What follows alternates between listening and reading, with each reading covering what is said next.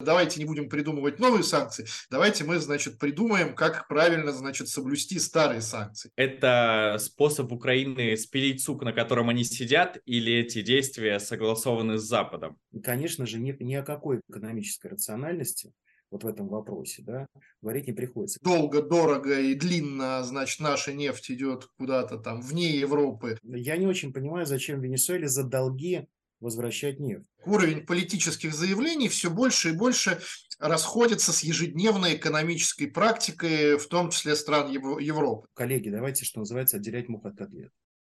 Всем привет! С вами Степан Горскин. Это «Реакция». Здесь мы разбираем главные новости мира углеводородов. Подписывайтесь, ставьте лайки. Мы начинаем. Чем же запомнилась последняя неделя лета? Атака на дружбу, польский фрахт, Прибалтика теряет грузооборот, рекордная добыча нефти в Бразилии и бесплатная венесуэльская нефть для американцев. Рад приветствовать сегодняшних экспертов Глеб Кузнецов, глава экспертного совета AC, и Руслан Сафаров, политолог, эксперт ТЭК. Глеб, Руслан, здравствуйте. Переходим к обсуждению первой темы в ответ на слова премьер-министра Венгрии Орбана о том, что возможные атаки на экспортные маршруты из России – это повод для войны, Украина ответила ударами по территории России. 30 августа, по данным МЭШ, ВСУ опять пытались атаковать нефтебазу нефтепровода «Дружба» двумя беспилотниками. Военные их сбили в небе над Брянском. Украина регулярно атакует инфраструктуру «Дружбы», вынуждая Россию перекрыть поставки в ЕС, поскольку сами это сделать не могут. В прошлом году украинская пропаганда врала о проблемах с прокачкой по дружбе, прикрываясь словами о повреждении энергообъектов и возможных будущих ударах России. А потом объясняла венграм, что из-за разрушения энергоинфраструктуры будет с ним брать больше за транзит по дружбе. Руслан, первый вопрос к вам. Регулярные атаки на инфраструктуру дружбы и возможные попытки разозлить Запад – это способ Украины спилить сук, на котором они сидят, или эти действия согласованы с Западом? Ну, я думаю, что это определенная форма давления, которую Украина пытается оказывать на своих западных спонсоров. Дело все в том, что после взрывов северных потоков а, количество каналов а, по поступлению российских энергоресурсов на Запад а, строго ограничено. Фактически мы имеем украинский транзит и мы э, имеем турецкий поток. Все, на этом как бы история заканчивается. Поэтому естественно, что Украина всячески будет воздействовать на своих западных спонсоров, показывая свою значимость в этом проекте. Это первое. Второе, давайте не забывать, куда идет, собственно говоря, южное направление дружбы. Да, оно поступает в Венгрию, о которой вы, собственно говоря, сейчас упомянули в лице ее руководителя. А, дело все в том, что Венгрия занимает очень особую позицию во взаимоотношениях с Москвой после начала специальной военной операции. Это достаточно взвешенная позиция, которая направлена на то, что нужно максимально быстро завершать конфликт и принимать условия, которые, которые в том числе выдвигает и Россия позиция взвешенная, она на Украине, естественно, достаточно сильно претит. А, в том же самом интервью, а, которое Орбан давал а, Такеру Карлсону, давайте не забывать, что Орбан упомянул также о Закарпатской области, которая в свое время входила в состав Венгрии, где проживает венгерское меньшинство. Он об этом достаточно четко сказал. И по тем настроениям, которые есть в самой Венгрии, ну, там вообще многие как бы были бы не против вернуть свои исторические земли. Поэтому взаимоотношения Венгрии и Украины – это очень особый разговор. Венгрия очень сильно зависит от поставок по дружбе. 70% а, а, всей а, нефти, которая поступает в Венгрию, это российская нефть, она идет именно по, этим, по этому трубопроводу. Венгрия на 65% зависит от российского газа. Поэтому, естественно, что для Венгрии терять Россию нельзя. Она занимает ту позицию, которую мы обозначали для Украины это дополнительная, что называется, красная тряпка, э, как, как красная тряпка для быка. Мы помним историю, когда Украина повышала тарифы на прокачку, говоря о проблемах с инфраструктурой. Глеб, э, может быть, какие-то экономические э, обоснования атак в этот раз тоже есть? Я думаю, что тут э, речь-то не может идти о какой-то там прямой экономической рациональности. Время экономической рациональности в старом, так сказать, довоенном стиле сейчас еще не наступило, и искать, э, вот знаете, как любят некоторые, особенно люди конспирологической, так сказать, направленности э, мышления, причины, а вот, вот там что-то произошло, и это подняло цену там на, на 2 цента или там на, на полдоллара, и э, благодаря этому кто-то заработал больше, кто-то меньше, и в этом была идея, это такая утешительная объяснительная модель. Но, безусловно, Украина хотела бы, чтобы причин для э, переговоров об экономическом взаимодействии России и ЕС в будущем было как можно меньше чем больше связей прервется, тем а, больше так Украина это видит, э, тем более это соответствует интересам Украины. Поэтому я думаю, что попытки прервать а, транзит таким способом будут э, продолжаться. Думаю, также будут большие политические атаки на страны Южной Европы, превратившиеся в ключевые потребители э, СПГ из России. Э, те люди, те страны, которые имеют выход, так сказать, в Атлантический океан, могут принимать э, супертанкеры. То есть это все будет продолжаться. Задача как можно больше осложнить, а, а в идеале прервать любые формы экономического взаимодействия России и ЕС. Не только в контексте этого нынешнего, нынешнего конфликта, но и на будущее, по возможности навсегда. Идея в этом. Понятно, что сотрудничество с Россией не нравится, а могут ли эти диверсии действительно испугать Запад и подтолкнуть, э, разорвать и без того обремененные санкциями э, отношения с Россией? В частности, недавно были новости о том, что Европа готова закупить э, рекордное количество СПГ. Руслан. Ну, а в данном случае, конечно, они могут сколько угодно пугать э, такого замечательного животного, как ежик, определенной конструкции, а, не будем говорить глубже. А, дело все в том, что для Европы сейчас очень много а, создается проблем. Я поясню. В прошлом году все действительно ждали очень серьезного коллапса европейской экономики, а, перебоев с газом и так далее, и так далее. Конечно, теплая зима очень сильно сыграла Европе на руку, но при этом давайте не забывать, что очень э, приличный удар был нанесен по э, экономике, да, прежде всего по заводам, которые э, активно используют тот же самый природный газ. Да, там химическая промышленность в Германии, спад, насколько я помню, был там на 8,5 или что-то около того процентов и так далее. А это становые, становые индустрии. А, по тяжелой промышленности был нанесен очень тяжелый удар и так далее. А, Европа, естественно, пыталась максимально увеличить потребление, а, поставки точнее, из Норвегии. Большая работа была проведена с Алжиром. И, собственно говоря, активно выходили на Азербайджан. Ну, последний, мягко говоря, не сильно, так сказать, может что-то возместить, объемы очень маленькие. То, что касается Норвегии, норвежцы, да, они увеличили где-то на, на 10 миллиардов а, кубов а, поставки, но это максимум Норвегии на сегодняшний день.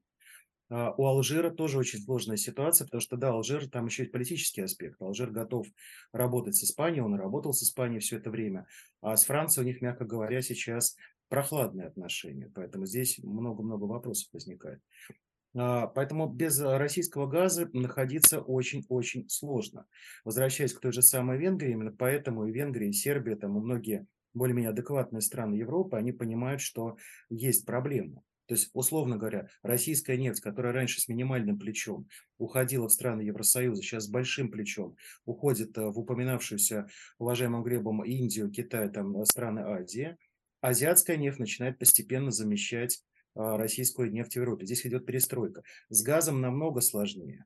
Потому что СПГ, о котором мы говорим, да, зачастую мы, а, Европа говорит, мы будем получать катарский газ.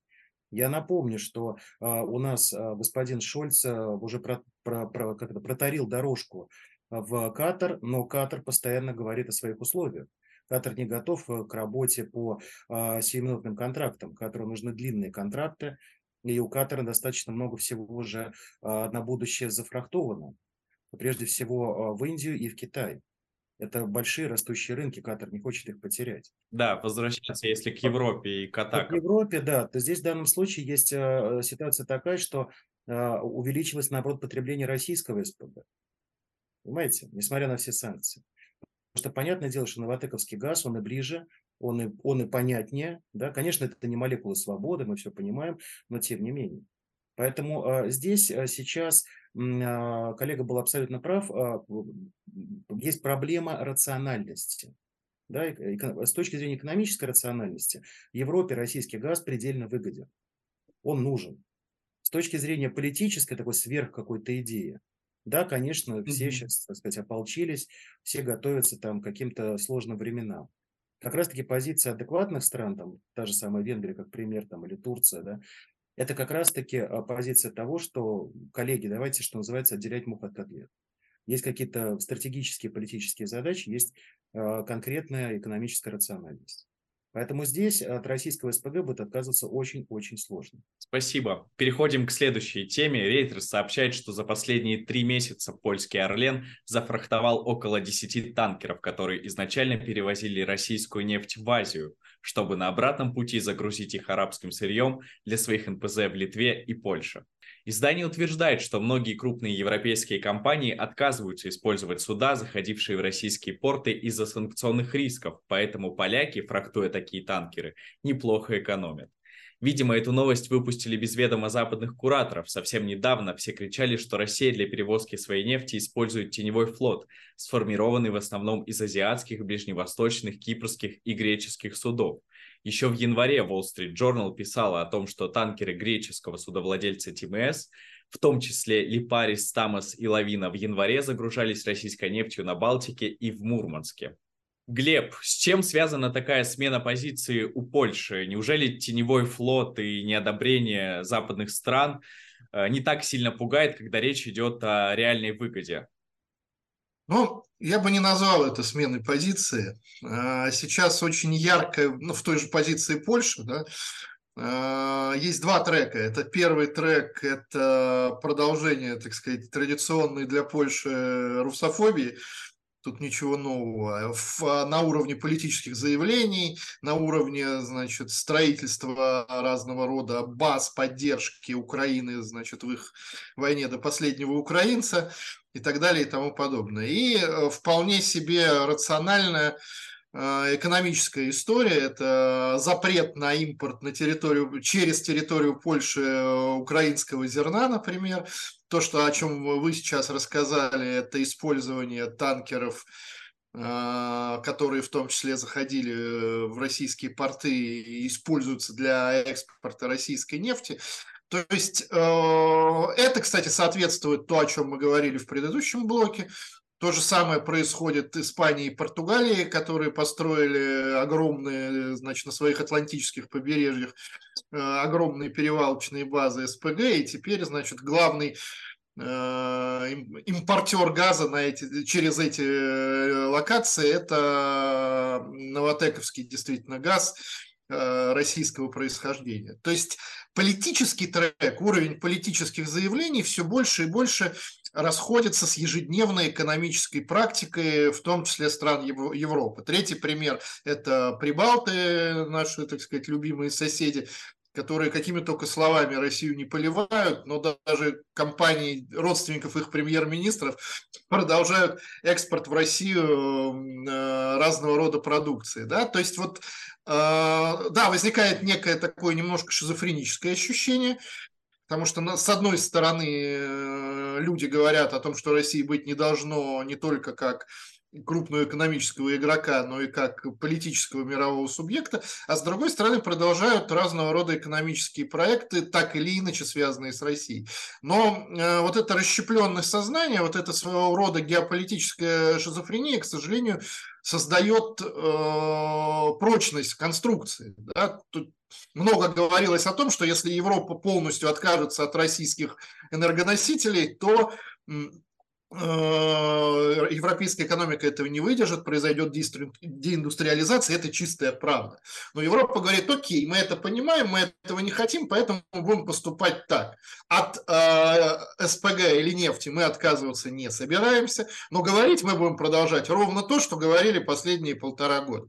По большому счету Европе, э, ЕС сегодня не нужно вести никаких мирных переговоров и не нужно выступать за мир для того, чтобы продолжать получать э, энергоносители э, из России и как-то взаимодействовать с Россией по экономическим делам. А Россия, естественно, заинтересована в том, чтобы ее ключевая продукция продолжала поступать на традиционные, премиальные и выгодные для России рынки. Руслан, если Польша использует танкеры так называемого теневого флота, может быть, пора уже снять этот ярлык и сделать эти суда прозрачными и вполне легальными? А, нет, но ну, в данном случае надо понимать, что а, наши греческие контрагенты, которые, собственно, я так понимаю, владеют всеми этими, всеми этими а, танкерами замечательными, пытаются максимально спасти свой бизнес. Дело все в том, что после решения ОПЕК+, у нас произошел произошло снижение объемов перевозки нефти, и цена на фракт тоже начала, начала понижаться. Естественно, что с точки зрения экономической рентабельности тем же грекам это, этот вариант очень-очень хорош. Ты э, довез российскую нефть до Индии, вернулся в Египет, залил, так сказать, аравийскую нефть, и вот она пошла в Польшу. Э, все, все заработали. А то, что касается э, самой Польши, здесь понимаете, какой момент? А дело все в том, что Польша еще до начала СВО э, подписывала контракты с Сауди Арамко. Это тоже важно э, уточнить. И там речь шла, насколько я помню, о цифре где-то в 17 миллионов тонн в год. Польша уже тогда пыталась диверсифицировать свои поставки. Это раз. Саудия Арамко, в свою очередь, очень активно пыталась заходить на рынки Восточной Европы. И сейчас пазл начинает складываться. Потому что вот новости по контрактам с Саудия Арамко, они приходили еще в январе 2022 года, то есть задолго до СВО. Сейчас пазл начинает складываться. То есть российская нефть, как мы уже говорили, она поступает на рынке Азии, а аравийская нефть начинает поступать на освобождающиеся рынки Восточной Европы. Это своего рода некое взаимопонимание, которое есть между, а, условно говоря, Путиным и Мухаммедом Бен Все друг друга понимают, все поделили рынки аккуратно. Вот здесь в данном случае Польша по... Вот я, я сталкивался с оценками, что от 25 до 30 миллионов долларов в день. Это убытки Польши вот от антироссийских санкций в отношении э, нефтегаза. Глеб, то, что Польша фрахтует э, эти танкеры, есть ли какая-то выгода для России? Я думаю, что выгода тут скорее такая философическая, что называется. То есть э, э все равно, как бы, вот, ну, очень хорошо коллега объяснил вот эту всю, всю сложность, да, и всю убыточность схемы в целом, но то, что эта схема существует, то, что да, значит, долго, дорого и длинно, значит, наша нефть идет куда-то там вне Европы, а в обмен этими же инструментами приходит нефть саудитов, это на самом деле э, для нас тоже вполне себе выгодно, потому что это позволяет, э, во-первых, демонстрировать, что санкции не работают тем образом, как, как планировали те, кто их вводил, а во-вторых, позволяет нам тоже существовать в рамках мировой системы экономических э, взаимодействий. Да? То есть вот этот, значит, мысль весны 22 года о том, что Россия должна быть исключена полностью из системы внешнеэкономической, э, внешнеэкономических взаимодействий, она провалилась. Да, система стала э, сложнее, дороже и длиннее по транспортному плечу, но Россия в, нее, в ней занимает по-прежнему важное, я бы сказал, ключевое место. Так что тут э, с этой точки зрения все, что касается вот, ну, внешней торговли с участием России хоть каким-то местом, вот, для России вполне себе выгодно. Спасибо. Давайте перейдем к следующей теме. Порты Эстонии, Латвии и Литвы продолжают терять грузооборот. Клайпецкий морской порт в январе-июле сократил перевалку на 10% по сравнению с аналогичным периодом прошлого года до 18,6 миллионов тонн, по данным дирекции порта. В 2022 году в Клайпеде было перевалено 36 миллионов тонн грузов, на 21% меньше, чем в 2021 году. Эстония зафиксировала снижение грузооборота в 2022 году на 15% до 33 миллионов тонн, а за первые 6 месяцев текущего года еще на 28,7% до 12,6 миллионов тонн. В Латвии сложилась аналогичная картина. В январе-июне грузооборот трех главных местных портов – Рижского, Винспильского и Липайского – уменьшился почти на 15% до 20,2 миллионов тонн по сравнению с первым полугодием 2022 года. Руслан, насколько существенны эти цифры снижения грузооборота для прибалтийских стран? Ну, а я могу сказать, что транзитный бизнес был одним из ключевых для Прибалтики, а, прежде всего для таких стран, как а, Латвия и Литва. Дело все в том, что в советское время эти страны были глубоко индустриализированными регионами. А, но после а, советской власти, после обретения этими странами независимости, а, там произошел очень глубинный процесс деиндустриализации, который в результате вылился в то, что там и население очень сильная убыль была и так далее, и так далее. Там очень многие просто уезжали, молодежь до сих пор оттуда уезжает.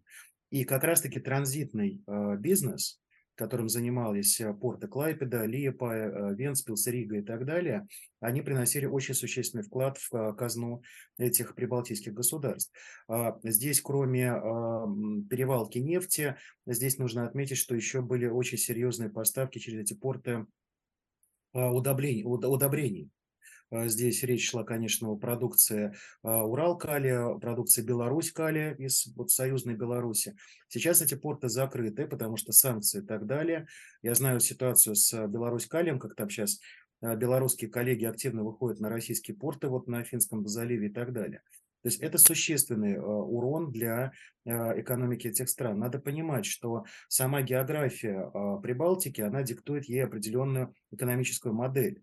А с политической точки зрения это буферные страны, которые стоят между а, старой Западной Европой и Россией.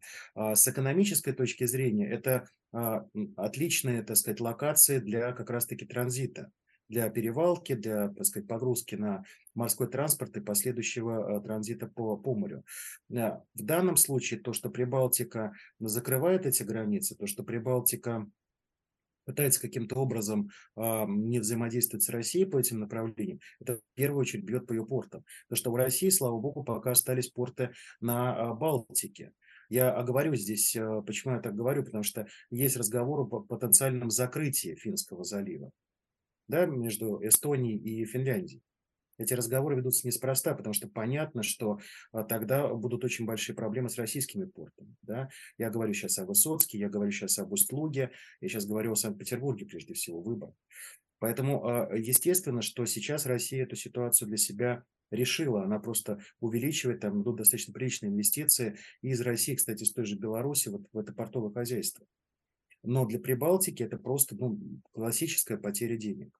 Может ли спасти Прибалтику блендирование нефти и как на это отреагирует э, Евросоюз? Мне кажется, что вот это действительно то, что, ну, остается только повторить, вот эта двойственная позиция, когда на словах как бы идет э, так сказать, весьма такая агрессивная русофобия и требование сопротивляться России и выбрасывать ее из любых так, действительно экономических взаимодействий, а на деле придумываются разного рода, так сказать, схемки той или иной степени удорож...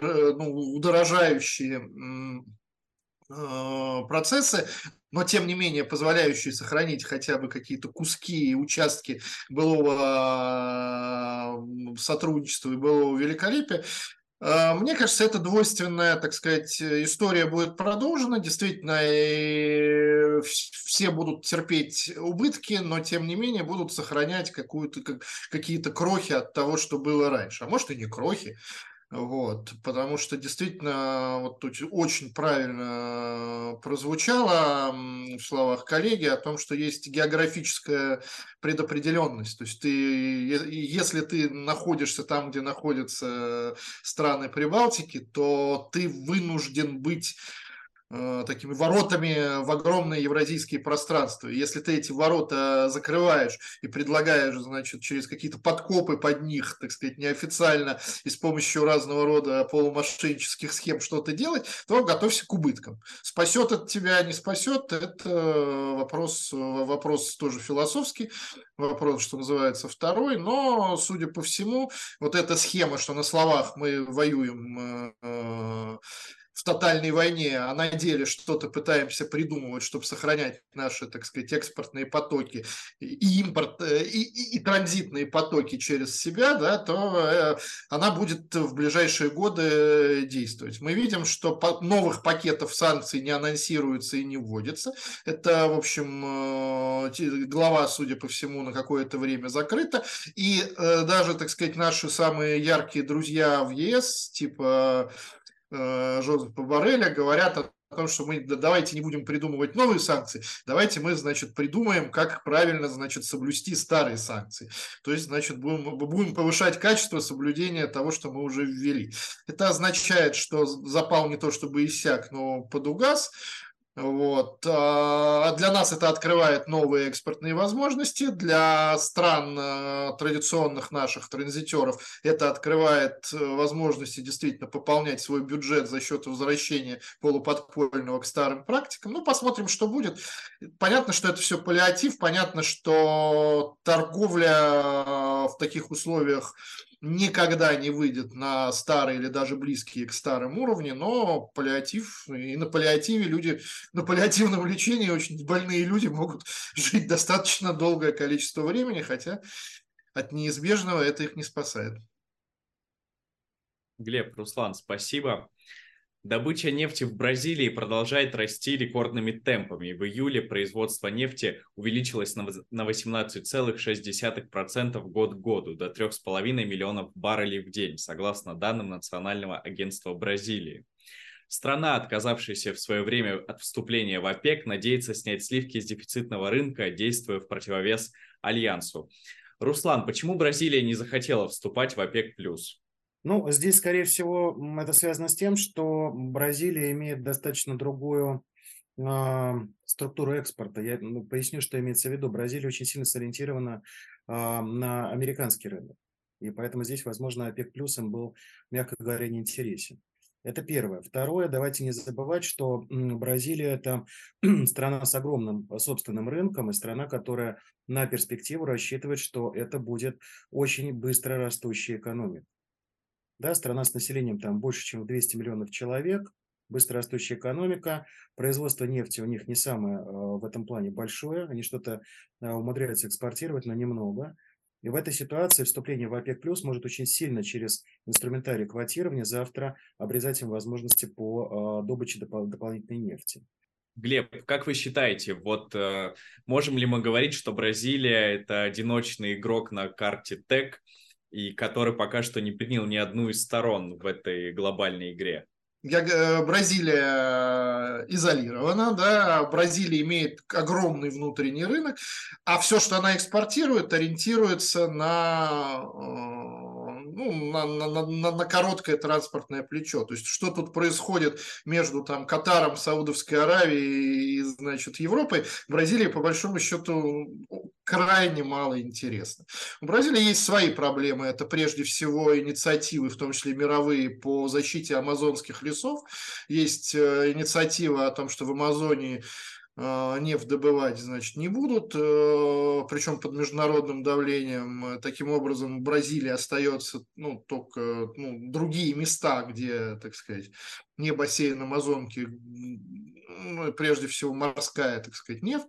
Вот. У Бразилии есть Э, проблемы с менеджментом их э, государственной нефтяной компании Петробрас, которая традиционно является финансовым, источником финансов для левого правительства Лулу де Силы, вот, причем коррупционных финансов, да, то есть у них, э, ну, ну, ну, ну то есть бразильская нефть, она, как и бразильский карнавал, совершенно такая Э, такая, такая своя собственная история, вот, которую не надо даже, я думаю, в аналитических целях пытаться вплести, значит, в наши тут э, Э, евроазиатские разборки, так сказать, друг с другом. Есть мифология о том, что Бразилия – это страна а, Запада, да, культурного Запада, и в этом отношении, э, ну, то есть Бразилия больше похожа на Португалию, ну, в рамках этой мифологии, чем на Саудовскую Аравию. Я просто хотел буквально две копейки еще дополнить. А, здесь еще надо понимать, что кроме а, вопросов ОПЕК+, Бразилия же прекрасно понимает ситуацию, которая происходит в соседней Венесуэлой. То есть а, венесуэльская нефть традиционно это была нефть, которая поступала на американские НПЗ, расположенные на юге а, штатов. Да? А потом американцы, как вы помните, ввели санкции не только... Они, э, санкции действуют не только против нас, Значит, они ввели санкции против Венесуэлы, потому что там был неправильный президент. В итоге американцы оставались э, без нефти. Я думаю, что бразильцы очень э, грамотно рассчитали, что замечательно, сейчас у нас уходит с американского рынка Венесуэла, в данном случае можно заместиться на, э, на этой позиции. Чем Бразилия и Россия могут быть выгодны друг другу? Есть ли какие-то перспективы? Руслан? Ну, смотрите, у нас э, в 2022 году Россия просто катастрофическим образом, в хорошем смысле этого слова, нарастила поставки в Бразилию дизельного топлива. Да, я напомню, что у нас как раз-таки 5, 5 февраля да, вступили санкции европейские на российские нефтепродукты. Пожалуйста, вот замещение через бразильский рынок происходит. Это раз. Россия очень серьезно повысила а, поставки все тех же удобрений в Бразилию.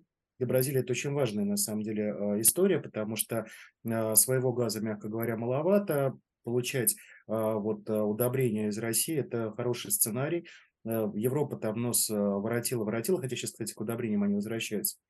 Пожалуйста, опять-таки для нас направление – то, что касается традиционного экспорта Бразилии, ну, здесь это а, сельхозистория, это раз. Во-вторых, я думаю, что здесь может быть экспорт а, продукции автомобилестроения, машиностроения. Это в Бразилии, кстати говоря, присутствует. На данном этапе там приходится говорить о том, что вот, к сожалению, так сказать, мы даже в Бразилии можем, так сказать, запрашивать продукцию машиностроения, но тем не менее сейчас такая ситуация, что ничто не будет лишним для российской экономики, промышленности в первую очередь. Поэтому здесь э, взаимодействие может быть достаточно активным. При этом давайте не забывать, что а, с финансовой точки зрения мы можем очень быстро понимать друг друга. Потому что Бразилия а, недавно перешла на а, торговлю в юане с Китаем. То есть юани у бразильцев будет достаточно, так сказать, для торговли. А Россия точно так же торгует с Китаем в юанях. То есть мы здесь можем заключать нормальные сделки с точки зрения финансового банковского обслуживания, которые не будут проходить через там американский SWIFT и так далее. Поэтому нет, перспективы там есть определенно, конечно. Переходим к финальной теме на сегодня. В Евросоюзе тоже хотят получать э, венесуэльскую нефть бесплатно по американской схеме. Итальянская Эни и испанская Репсол ведут переговоры о приобретении венесуэльского сырья в обмен на долги, пишет Рейтерс. Глеб, как вы оцениваете такую схему сотрудничества?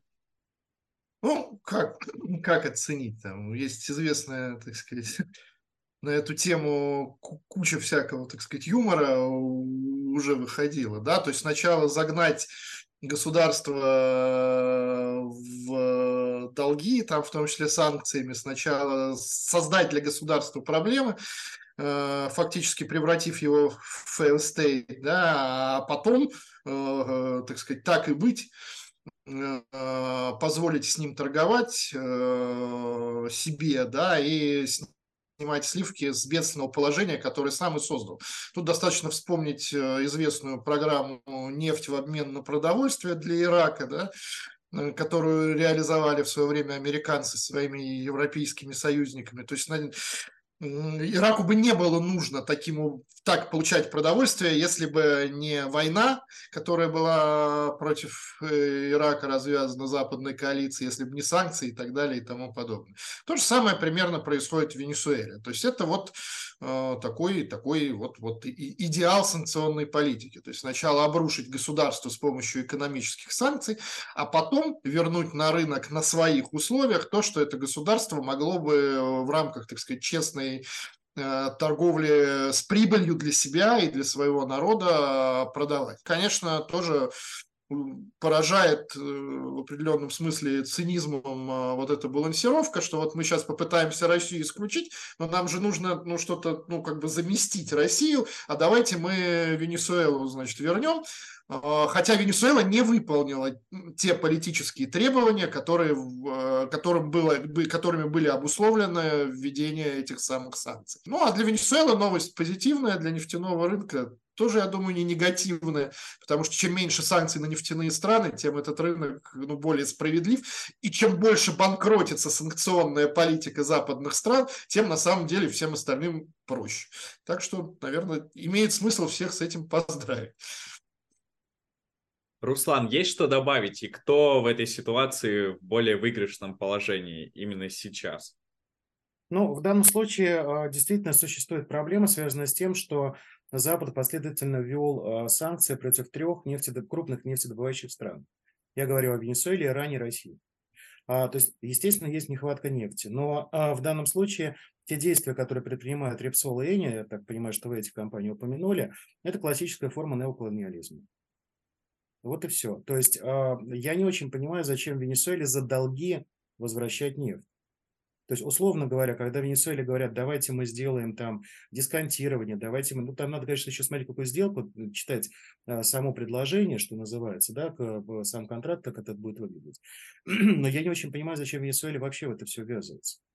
просто чтобы спасти, а, ну, так сказать, э, Испанию и Италию. Не знаю, мне кажется, Венесуэля, она страна расположена очень далеко от этих стран, и э, касательно Испании там вообще не ходили счеты, ну, глубоко в истории здесь не был.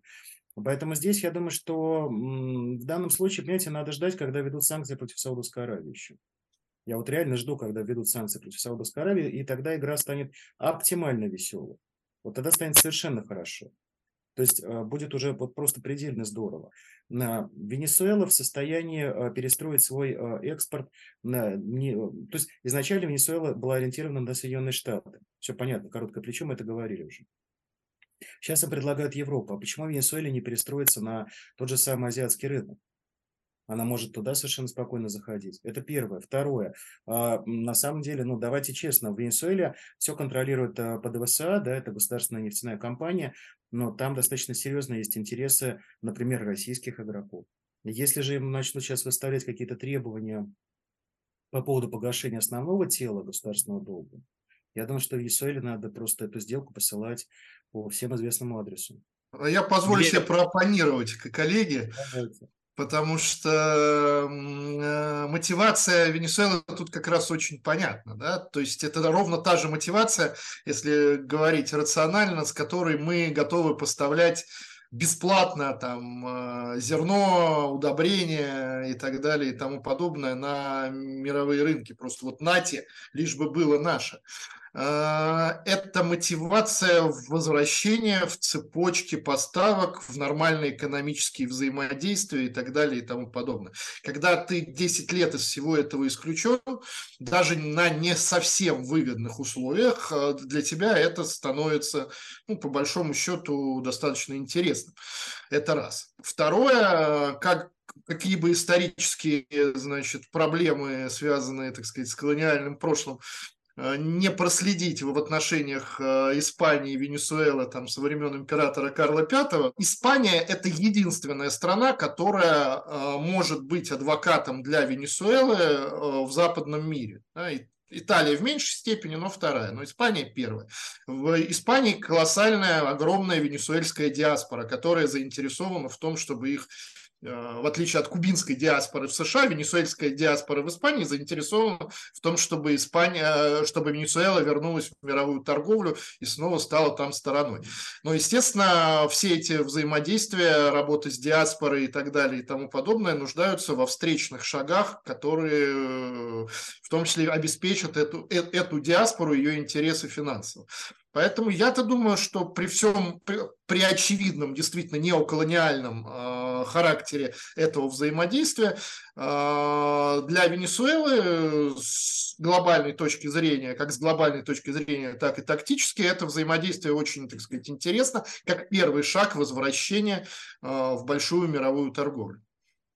Ну, здесь позвольте все-таки с одним пунктом, по крайней мере, не согласиться. вот, вот что я хотел бы сказать. Понимаете, а, когда вы говорите о том, что э, Венесуэла может поступить как Россия, у России огромная номенклатура товаров, которые она поставляет на мировые рынки. Номенклатура экспортных товаров Венесуэлы, мягко говоря, ограничена. Я использую предельно дипломатическую формулировку, чтобы не оскорбить там любимый, горячо мной любимый венесуэльский народ. Поэтому я думаю, что здесь для Венесуэлы просто за бесплатно выходить на какие-то рынки. У Венесуэлы потрясающие отношения с Китаем да, то есть как бы Панамский канал никто не, еще не отменял. Недавно происходили очень серьезные переговоры между Венесуэлой и Ираном. У Ирана огромный опыт по, так сказать, поставкам как раз-таки вот серого флота. Вот где уж серый флот, так это в Иране. Да, там все эти а, а, порт отправки а, Бендер-Аббас, место направления Индийский океан. Это вот иранская классическая схема. Поэтому я думаю, что здесь Венесуэла может найти совершенно спокойно другие рынки. Вы правы, что действительно, да, есть определенное влияние Мадрида там на все бывшие колонии, это правда. Та схема, которая сейчас предлагается, скорее всего, я все-таки думаю, что Венесуэла не должна быть принята, потому что, ну, ну нет, нет резона просто этой страны, понимаете, в этом. Венесуэла отчаянно... Нет, тут вопрос даже не про резона, если, опять же, да, уже не для эфира, что называется, а вопрос в том, что есть предложения, от которых э, Венесуэла отказаться не может. Потому что все равно вот этот императив, то, что мы все-таки ментально европейцы, он присущ всем латиноамериканским странам. А диаспора действительно это сознание развивают, поддерживают. Я думаю, что мотивация именно выбор компаний, которые в эту сделку заходят с европейской стороны, связана именно с человеческим взаимодействием, а не с какими-то императивными интересами там рынка, государств и так далее и тому подобное. Поэтому одна компания итальянская, крупнейшее, диаспо... Э, крупнейшее происхождение людей в Венесуэле, источник это Италия, ну и испанская тоже. Будем наблюдать. А, Глеб, Руслан, спасибо вам большое за интересные комментарии, за живую дискуссию. Это были главные новости ТЭК за неделю. Подписывайтесь, ставьте лайки и оставляйте комментарии. Встретимся через неделю.